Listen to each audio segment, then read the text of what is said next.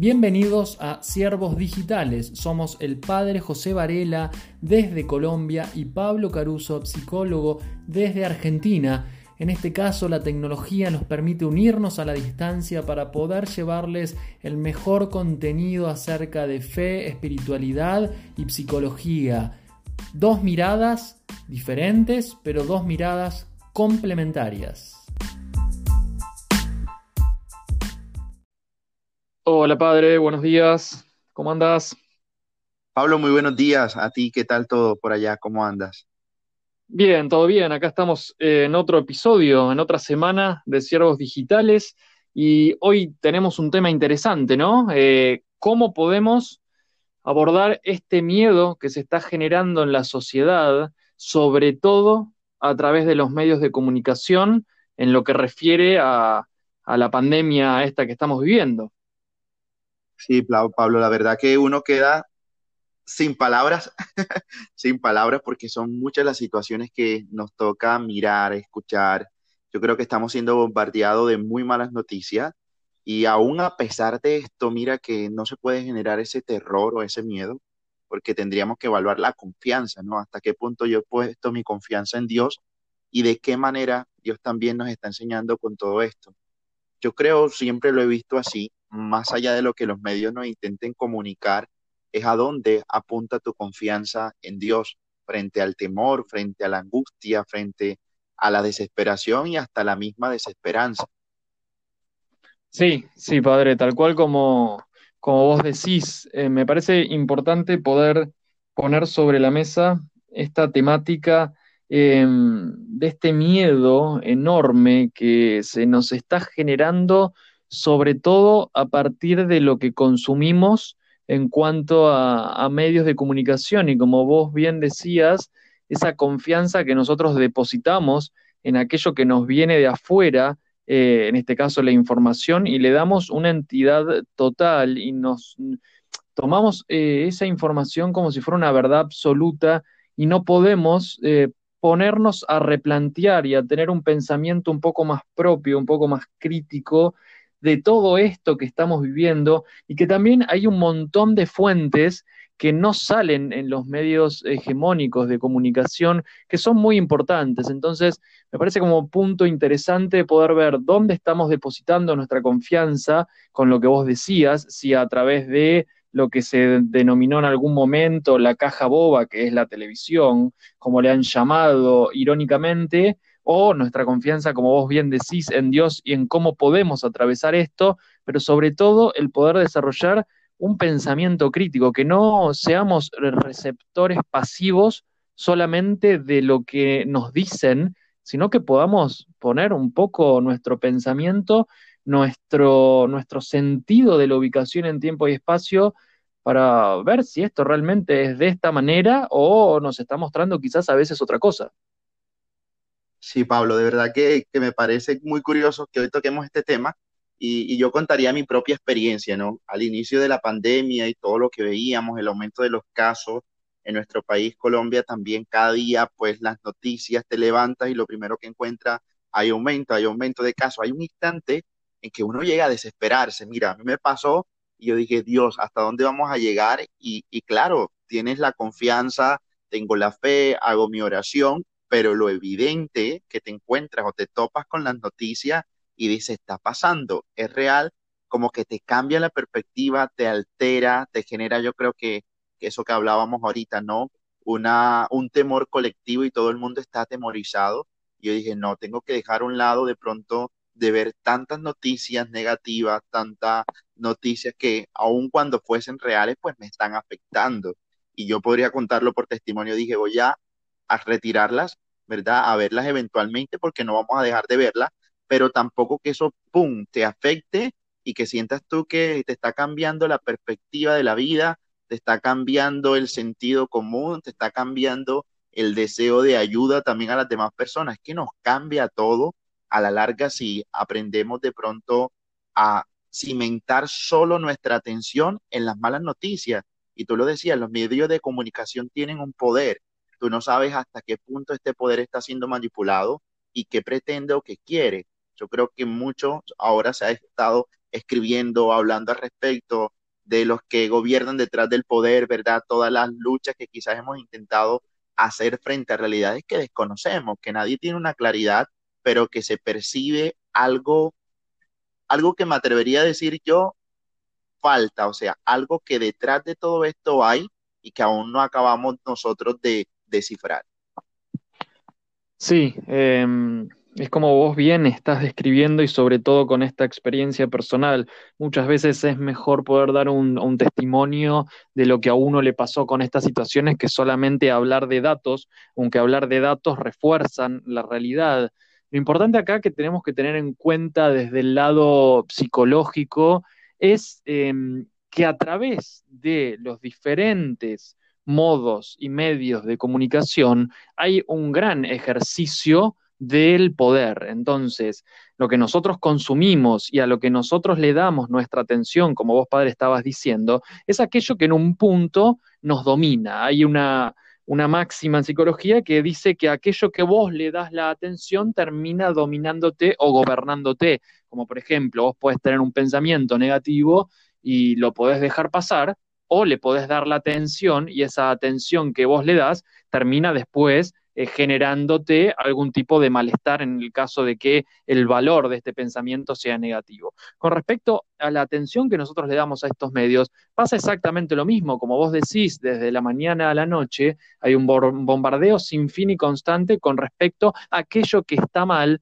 con respecto a aquello que también ellos, por algún tipo de motivo, eh, como vos decías, lo que está por detrás, etcétera, quieren mostrar a la población. Y eso es lo que uno después termina consumiendo y termina actuando en base a eso que consume. ¿Qué sería terminar actuando? Bueno, sus conductos en la vida cotidiana están sesgadas por aquella información, en muchos casos distorsionada, eh, de lo que estoy mirando, ¿no? De lo que aparentemente está pasando. Obviamente, padre, nosotros no estamos negando que el virus exista, no estamos negando nada de esto, pero por lo menos hablo por mí.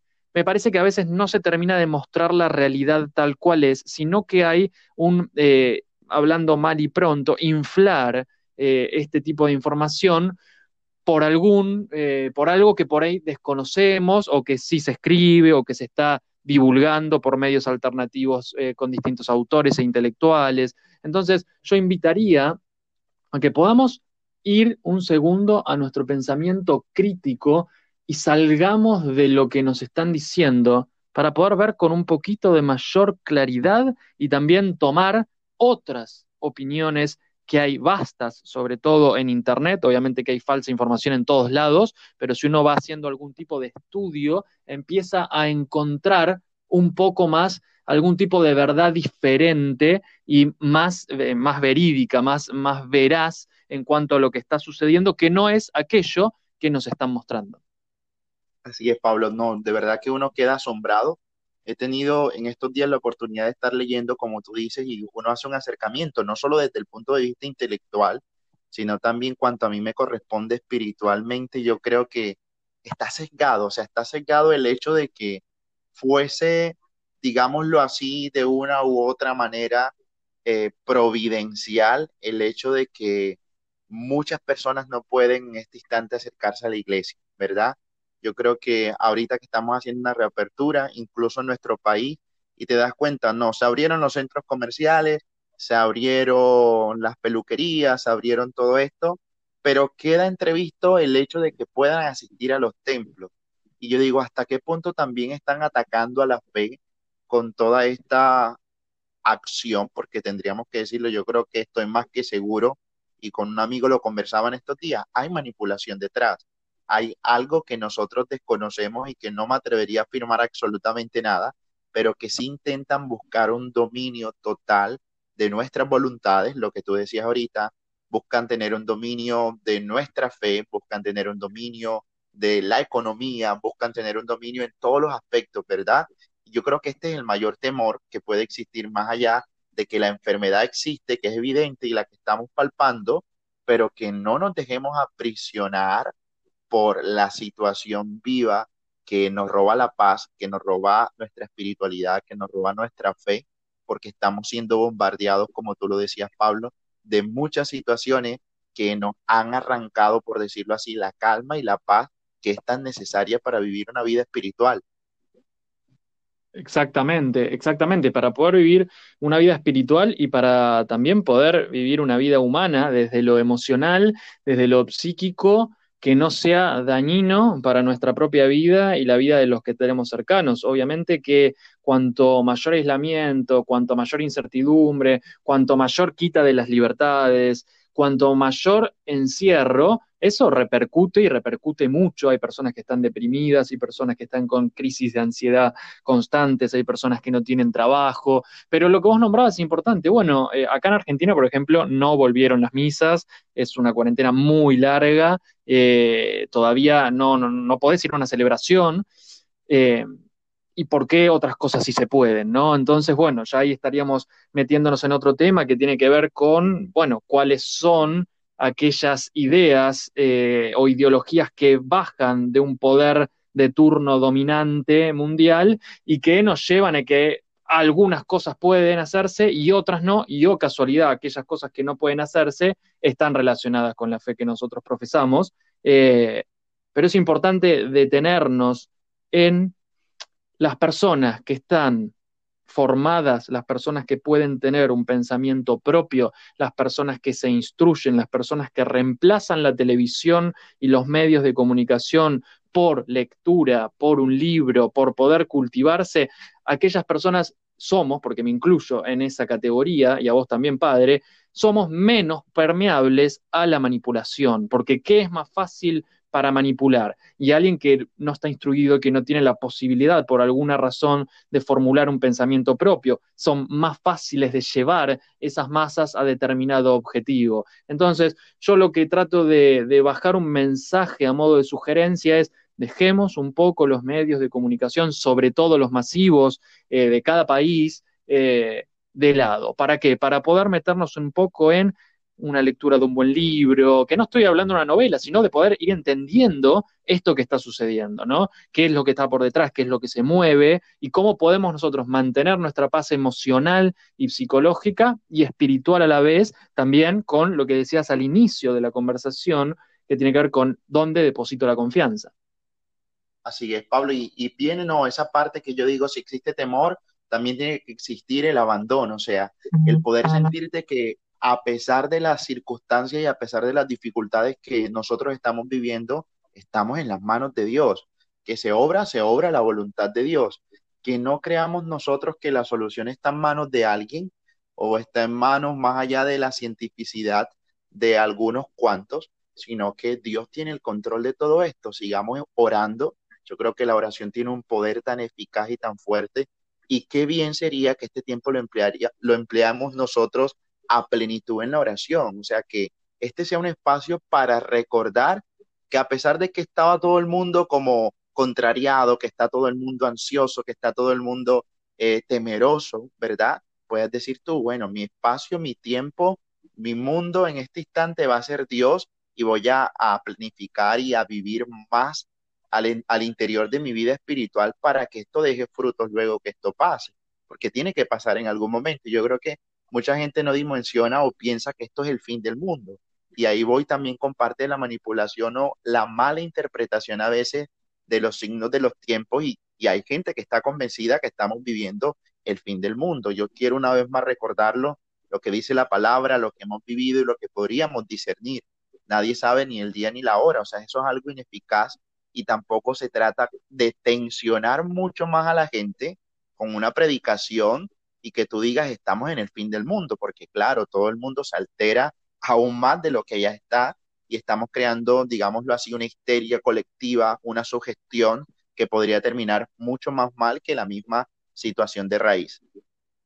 Exactamente. Sí, lo que el problema en realidad es esta psicosis colectiva que se está viviendo en las distintas sociedades y que se está en un punto empujando o fogoneando a que sí sea de esta forma para en un punto aplicar aquello que el poder dominante de turno quiere aplicar en eh, esta manipulación que vos decís y que decimos que se está ejerciendo. Y lo importante es esta confianza que vos decís desde el punto de vista espiritual, pero desde lo humano también poder entender. Nosotros somos seres racionales, nos diferenciamos de eh, de un animal a partir de nuestra razón. Entonces, es importante que cultivemos nuestro intelecto, que cultivemos nuestra razón con que con la posibilidad de formarnos en cuanto a estos temas, porque es muy difícil si no poder hablar y, debatir o rebatir aquello que está sucediendo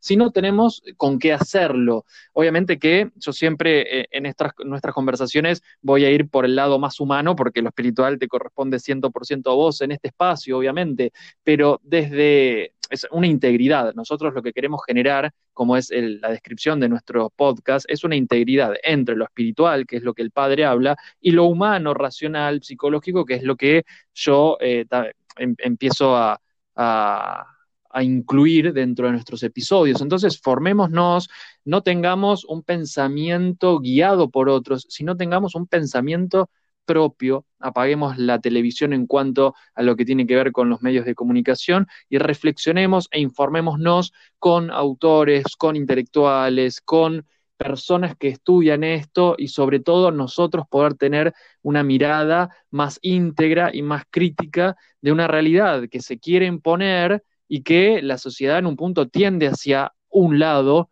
y hay otros que queremos en un punto ir para otro lado, que es el lado desde lo espiritual del amor, que es el lado de eh, poder integrarnos, que pueda haber un respeto por los distintos, por el orden natural, entre otras cosas.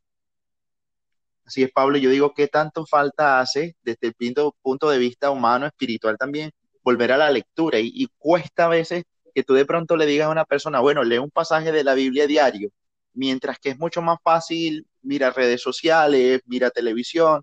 Claro, yo creo que allí también nos corresponde a nosotros atribuirnos y, ser luz, poder influenciar bien a las personas, anunciar un mensaje positivo, llevar la palabra. Por eso yo creo que el volcarse en la iglesia a la evangelización digital ha sido toda una apertura real, porque hay tantas malas noticias donde no prevalece o no se le da tanta importancia a lo que en verdad debería darse la importancia. Dios, o sea, que tú centres tu vida sobre Dios que tú encuentres un mensaje bíblico que te anima a seguir antes que una noticia negativa que te podríamos decir nosotros te derrumba o te angustia, encuentres luz, o sea, encuentres esa luz que va iluminando y qué bonito en este tiempo en que hemos celebrado Pentecostés también recordarlo, la acción del Espíritu Santo en nuestra vida nos arma de valor, de fuerza, nos quita todos los temores, todas las angustias y nos va haciendo capaces de superar esa prueba que se vive aun cuando tengamos alrededor y estemos rodeados de tanta situación negativa. Eh, sin ningún lugar a dudas, padre, eh, esto que vos estás comentando, pero es importante que entendamos que hace tiempo el ser humano fue empezando a estupidizarse. ¿En qué sentido? En obtener pasivamente a través de la invención, por ejemplo, de la televisión, las imágenes. Entonces, cuando uno ve imágenes, nuestro cerebro está pasivo, está recibiendo, está obteniendo un estímulo que proviene de afuera y no está haciendo abstracciones, no está simbolizando, no está conceptualizando. Lo que hace es recibir pasivamente, ¿no? Al estilo Homero Simpson, donde con la cerveza y la televisión voy recibiendo esa información y estoy pasivo. Por eso es muy importante salir del hombre que ve, del hombre que mira, de aquel homo videns para poder pasar a un hombre que racionaliza, que intelectualiza, que puede tener la capacidad de abstraer, de conceptualizar y sobre todo de generar ideas, porque el hombre, a ver, genera ideas, pero si yo estoy todo el tiempo consumiendo y recibiendo las ideas que otros generaron, y ni hablar si otros las generaron por algún tipo de eh, beneficio personal, ¿Y dónde queda el hombre, no? ¿Dónde queda nuestra capacidad psíquica? ¿Dónde queda nuestra capacidad emocional? ¿Dónde quedamos, no? Entonces, es importante esta invitación que estamos haciendo a salir un poco de aquello que recibo pasivamente a través de imágenes para poder pasar a la escritura, para poder pasar a la lectura, para poder pasar al mundo de las ideas y al mundo de la creación de ideas eh, utilizando obviamente lo que nos diferencia, como decíamos antes, de aquellos animales, que es nuestra razón, nuestra capacidad que se centraliza en la corteza cerebral, en el neocórtex, que es lo importante, ¿no? No pasar solamente de aquel sistema límbico que es lo emocional en el cerebro, ¿no? Lo afectivo, ¿no? Bueno, pasemos a la abstracción, a la conceptualización, a generar ideas. Eso me parece que es muy importante en este tiempo. Así es, Pablo. Bueno, hemos dado algunas recomendaciones yo creo que la gente se preguntará por qué es difícil, ¿no? Luego de tener ese estilo de vida pasivo, de consumir televisión, teléfono móvil y otras alternativas, que es mucho más fácil volver a la lectura. Si quiere, voy a salirme un poco del tema, pero como para dar unos tips prácticos, yo lo haría desde la palabra de Dios y tú de pronto, cómo volver a, empezar a leer un libro, por ejemplo. Y yo diría desde el punto de vista espiritual, la palabra tiene su propio acercamiento. No empieces por leer así por leer, sino toma pequeños versículos de la Biblia, haz una oración previa, medítalo, trata de memorizarlo y vas adquiriendo el hábito, porque cuesta, ¿no? Es cuesta mucho una persona que todo el tiempo está viendo televisión y ahora mm, va a volver a intentar a leer la palabra, le cuesta o va a intentar leer un libro. Entonces yo creo que es importante no rendirle tanto espacio de tiempo, pero sí saber leer, saber consumir, saber degustar la palabra y llevarla al corazón y llevarla también a tu vida. Yo creo que daría esos dos tips allí importantes para que vuelvas ¿verdad? Una actividad intelectual, espiritual, casi que física, para retomar, yo creo que el verdadero sentido de la vida. Exactamente. Lo, principal es entender que el, el, hombre se basa en hábitos. Entonces, si hay una persona que está habitualizada eh, o habituada a recibir pasivamente información, que después me ponga en la actividad de poder leer, por ejemplo, un libro, va a costar al principio, como cualquier cambio que uno quiera hacer desde el mundo, desde el punto de vista psicológico, o pongamos un ejemplo sencillo, alguien que quiere ir a hacer una actividad física o al gimnasio. Y bueno, voy a empezar los cinco días de la semana, muy probablemente vaya dos, tres días con suerte y ya es un montón. Entonces, siempre lo que decimos en el mundo eh, psíquico de trabajo interno, que son pequeños pasos, pequeños primeros pasos. Nadie pide que agarres un libro y leas 20 páginas. No, bueno, lee 10 minutos. Ponete el tiempo, lee 10 minutos o léete 5 páginas o léete tres páginas y después al otro día por ahí te lees cuatro páginas y la próxima semana ya por ahí tenés siete páginas y ni hablar cuando eso se va constituyendo un hábito. Entonces, lo importante es esto, la tolerancia también a la frustración. Bueno, no me sale o ni hablar de aquellas personas que te dicen, me aburro. Bueno, nadie dijo que eh, debe ser divertido, ¿no? Porque también estamos acostumbrados a que todo debe ser divertido las 24 horas del día. Entonces veo un montón de videos de, placer, podríamos decir. Exactamente, exactamente. A ver, ¿qué nos diferencia a los niños de los adultos? Bueno, los niños se basan por lo que se llama el principio de placer. Busca la generación de placer en todo aquello que hace. Eh, y lo que no me da placer es algo que tiendo a rechazar. Bueno, el ser humano adulto se basa por el criterio de la realidad, no por el criterio del placer, no por el principio del placer. Entonces el adulto dice, bueno, esto no es tan placentero, pero tengo que hacerlo igual. A ver, ir a pagar un impuesto no es algo placentero y uno tiene que ir a hacerlo igual, a menos que ahora, bueno, se hace de manera virtual. Ir a trabajar a veces no es placentero, pero uno tiene que hacerlo igual. Entonces, en este caso, salir del principio de lo placentero y decir, bueno, esto no, no, no, tengo que estar todo el día divertido o todo el día en un momento de éxtasis, de placer, porque eso es un error, es algo que se vendió a partir de que de las publicidades, a partir del recibir información, a partir de la televisión y a partir de un montón de conductas que se intentaron generar para qué? Para pasar al ser humano de ser alguien activo, alguien que sea pasivo, que reciba, que obedezca y que haga lo que otros quieren, ya sea desde venderte un producto hasta llevarte ideológicamente para otros caminos. Ya lo dijiste tú, Pablo. Yo creo que volvimos nuevamente al inicio de esta conversación de que eso, estamos acostumbrados a, hacer lo que nos dice la televisión. Estamos acostumbrados a creer que la felicidad es el tener o el comprar aquel, eh, aquel estilo de producto cuando en realidad son otras las cosas que tú tendrías que aprender a dimensionar, a mirar más allá, a trascender yo siempre me recalco esa palabra porque yo digo, no estamos acostumbrados a querer trascender, ¿cierto? Todas las cosas las queremos inmediatamente, eficaces, dinero fácil, trabajo que me genere mucho dinero, pero poco esfuerzo. Entonces yo creo que es un error porque si tú en verdad quieres eh, alcanzar tus proyectos, tus éxitos, quieres alcanzar tus sueños, quieres perseverar en la vida espiritual, te va a costar un esfuerzo. Nadie ha dicho que esto es fácil. Y el camino del cristianismo así, yo creo que una gran experiencia, y particularmente lo digo, es una experiencia de esfuerzo, de ánimos continuos, sí, pero también de aridez espiritual. Me llama la atención porque acá en Colombia nació una secta que casualmente vende ese, podríamos, ese marketing, ¿no? Eh, la publicidad, la televisión, pero entonces te dice, pare de sufrir. Y yo digo, ¿cómo es posible que se venda esta primicia de pare de sufrir cuando en realidad el cristianismo te muestra que en la puerta del sufrimiento, del sufrimiento puedes encontrar la salvación? Y no apartándonos del tema, yo creo que es eso. A veces, ¿qué estás consumiendo? ¿Qué estás creyendo que es lo que te lleva a trascender cuando puedes estar en un error?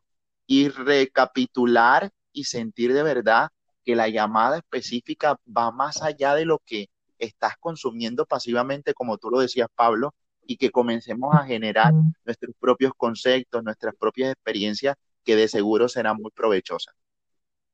Exactamente, padre, para ir haciendo una conclusión, em, intentemos no ser pasivos, no solamente recibir, salir de eh, aquel humano que solamente quiere generar placer, que se identifica más con el niño, que es como decíamos recién, aquel que va en la búsqueda de placer y lo que no es placentero lo rechaza, Intentemos generar espacios de conexión interior, intentemos generar espacios de reflexión, intentemos generar espacios donde no sea solamente aquello que hay que escuchar o que nos hacen escuchar o que nos hacen hacer, sino que podamos tener nuestro pensamiento propio. ¿Por qué? Porque a personas instruidas, formadas, eh, es mucho más difícil llevarlos para donde el sistema quiere, para donde los grandes poderes de turno quieren, para donde el mundo piensan que debemos ir, el mundo simbólico de lo que es, conducido por eh,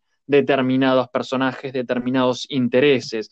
Entonces, me parece que para concluir, padre, es muy importante, como siempre decimos, remarcarlo, la integridad entre una vida humana, psíquica espiritual, para que podamos volver, ¿no? La vuelta a casa de este ser humano que sale un poco de los estímulos del mundo solamente para ir hacia un encuentro interior también, ¿no? Claro que sí, Pablo. Bueno, yo reto, de verdad que lo pongo como un reto para esta semana, que hagamos el ejercicio, que empecemos por poco a generar esa conciencia, a generar un poco de actividad intelectual, espiritual, a salir de nosotros, de esa pasividad, como tú lo mencionabas, Pablo, y nada, buscar información. Yo creo que, que una fuente que sea de verdad verídica, primero que todo en la palabra de Dios, ya tú lo decías, hay varios que están generando un contenido que es tan práctico, profundo y que seguro nos va a llevar a un discernimiento y a una posición un poco más profunda, un poco más razonable de todo lo que estamos viviendo. Exactamente, hay autores intelectuales que pueden seguir en este tiempo, que están en las redes, como por ejemplo Agustín Laje, como por ejemplo Pablo Muñoz Iturrieta, como Miklos Lukács, como eh, Nicolás Márquez, bueno, eh, contenido realmente de calidad, contenido eh, realmente eh, muy importante para este tiempo, tanto virtual como eh, en los libros que tienen publicados. Bueno, son gente de referencia muy importante en este tiempo, como otros también, pero sobre todo para hacer esta invitación de dejemos de ser pasivos, dejemos de recibir para ir hacia la creación, desde nuestro punto de vista interior espiritual, como también desde nuestro punto de vista racional, que es aquello que nos diferencia de eh, el mundo y el reino animal. Entonces, intentemos en esta semana, podemos poner, padre, una tarea para esta semana, ¿no? Eh, a los oyentes, intentemos encontrar un libro y leer, aunque sea 10 páginas de entre episodio y episodio que nosotros lanzamos, para que se pueda empezar a formular ese hábito, ¿no? Claro que sí, bueno, la invitación está dada, de verdad que siempre es un gusto poder retroalimentarnos, Pablo, y, y darles un poco de lo que sabemos o lo que hemos vivido desde nuestra experiencia a todos los oyentes. Exacto. Bueno, padre, nos vemos en el próximo episodio de Siervos Digitales. Eh, un abrazo para todos los que nos escuchan y como siempre les recordamos que si este contenido les sirvió de utilidad, si este contenido fue importante para ellos o algo les movió en el interior, que puedan compartirlo, que puedan compartirlo por las redes sociales, por WhatsApp, que lo puedan compartir por Instagram, por YouTube, por todos los lugares donde se pueda compartir, que intenten difundirlo para que les pueda llevar a más personas. Así que bueno, padre, nos vemos la semana que viene. Te mando un gran abrazo acá desde Argentina y que estés bien, ¿vale? Un abrazo, Pablo, y a todos los oyentes también. Muchas felicidades.